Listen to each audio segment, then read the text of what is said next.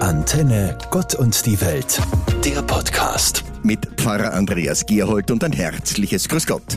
Ein kleines Detail heute am Sonntagabend, den Sie hoffentlich gemütlich verbringen und viel Radio hören.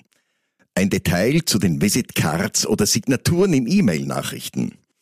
Seit dem 24. Februar 2022, dem Kriegsbeginn in der Ukraine, habe ich als Leitsatz in der Mail Visitcard stehen, Krieg darf nach Gottes Willen nicht sein. Ein Appell schon 1948 von einer Versammlung von 150 christlicher Kirchen in Amsterdam formuliert. Gespeist aus den schrecklichen Erfahrungen der beiden Weltkriege im 20. Jahrhundert. Und wie brutal derzeit zu sehen, hat dieser Appell nichts von seiner Bedeutung verloren. Ich erinnere nur mit dem Leitsatz in meinen E-Mails daran. Mich erstaunen allerdings die Reaktionen auf diese Aktion. Einmal, ach, das kennen wir schon, ist ja langsam langweilig. Bis hin zu, jetzt reicht's aber, Waffen, Waffen müssen her.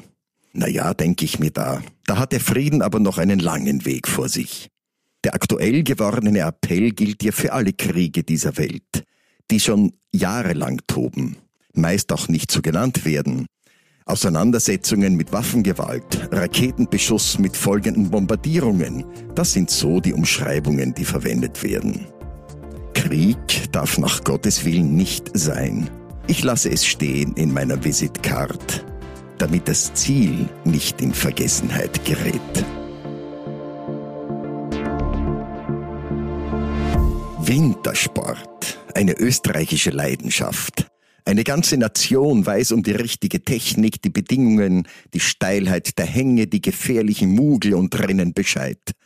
Schade nur, dass sich so viele Sportlerinnen und Sportler nicht daran halten. Die derzeitige Skiweltmeisterschaften hätte wohl eine ganz andere Medaillenbilanz. Obwohl, wie ich bemerke bei meinen vielen Bekannten und Freundinnen und Freunden, ist die Begeisterung am Wintersport längst nicht mehr so groß ob da die Bilder von Schneebändern mitten in grünen Landschaften einen Einfluss haben. Oder Skirennen, die abgesagt werden müssen aus Schneemangel. Schlimme Unfälle, weil die breiten Sturzräume fehlen. Und Gletscherskigebiete, die nicht mehr da sind, weil die Gletscherschmelze gefährlich fortschreitet.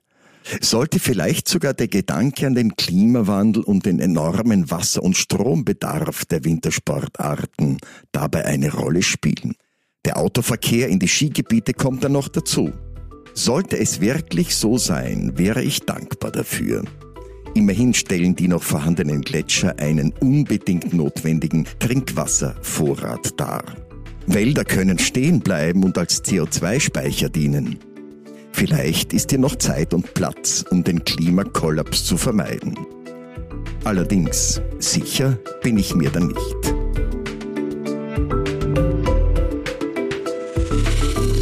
Es ist der Tag der Närrinnen und Narren, der Verkleidungen und der Spaßmacher. Heute ist Faschingsdienstag. Da ist ja fast alles erlaubt. Sogar das übermäßige Faschingskrapfenessen. Unter allen Verkleideten und Geschminkten sind mir die Närrinnen und Narren am liebsten. Denn sie halten ihre eigentliche Aufgabe und Möglichkeit fest in der Hand. Die Narrenfreiheit. Personen, die als Hofnarren ihren Dienst in Schlössern und Burgen verrichtet haben, darauf lassen sie sich zurückführen.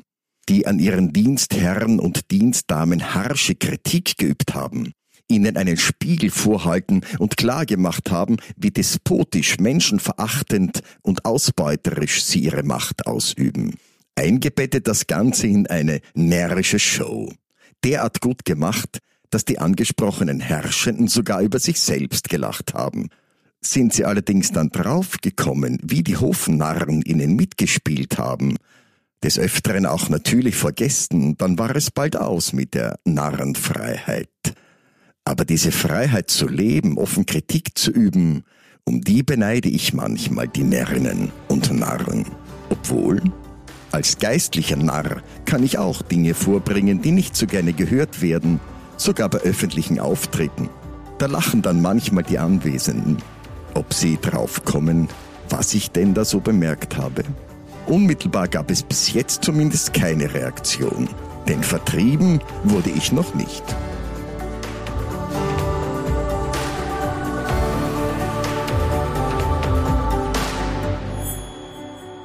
Einen ruhigen Abend wünsche ich Ihnen allen. Nach dem ganzen Trubel des Faschingsdienstags, da ist der Aschermittwoch eine willkommene Abwechslung.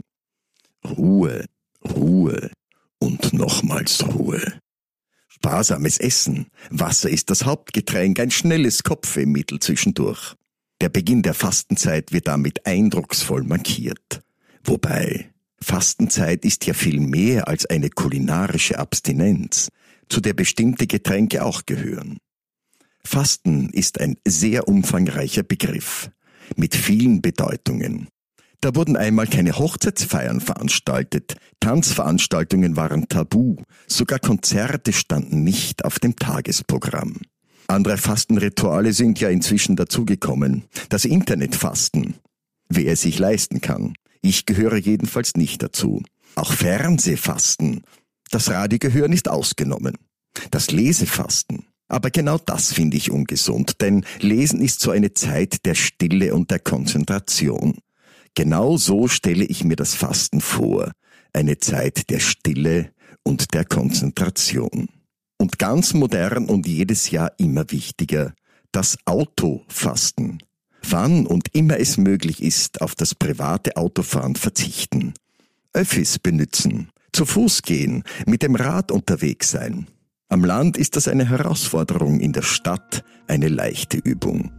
Jede Autofahrt, die vermieden wird, lässt unsere Atmosphäre aufatmen und jedes Sauerstoffteilchen bekommt neue Qualität. Wir werden es merken. Antenne Gott und die Welt, der Podcast.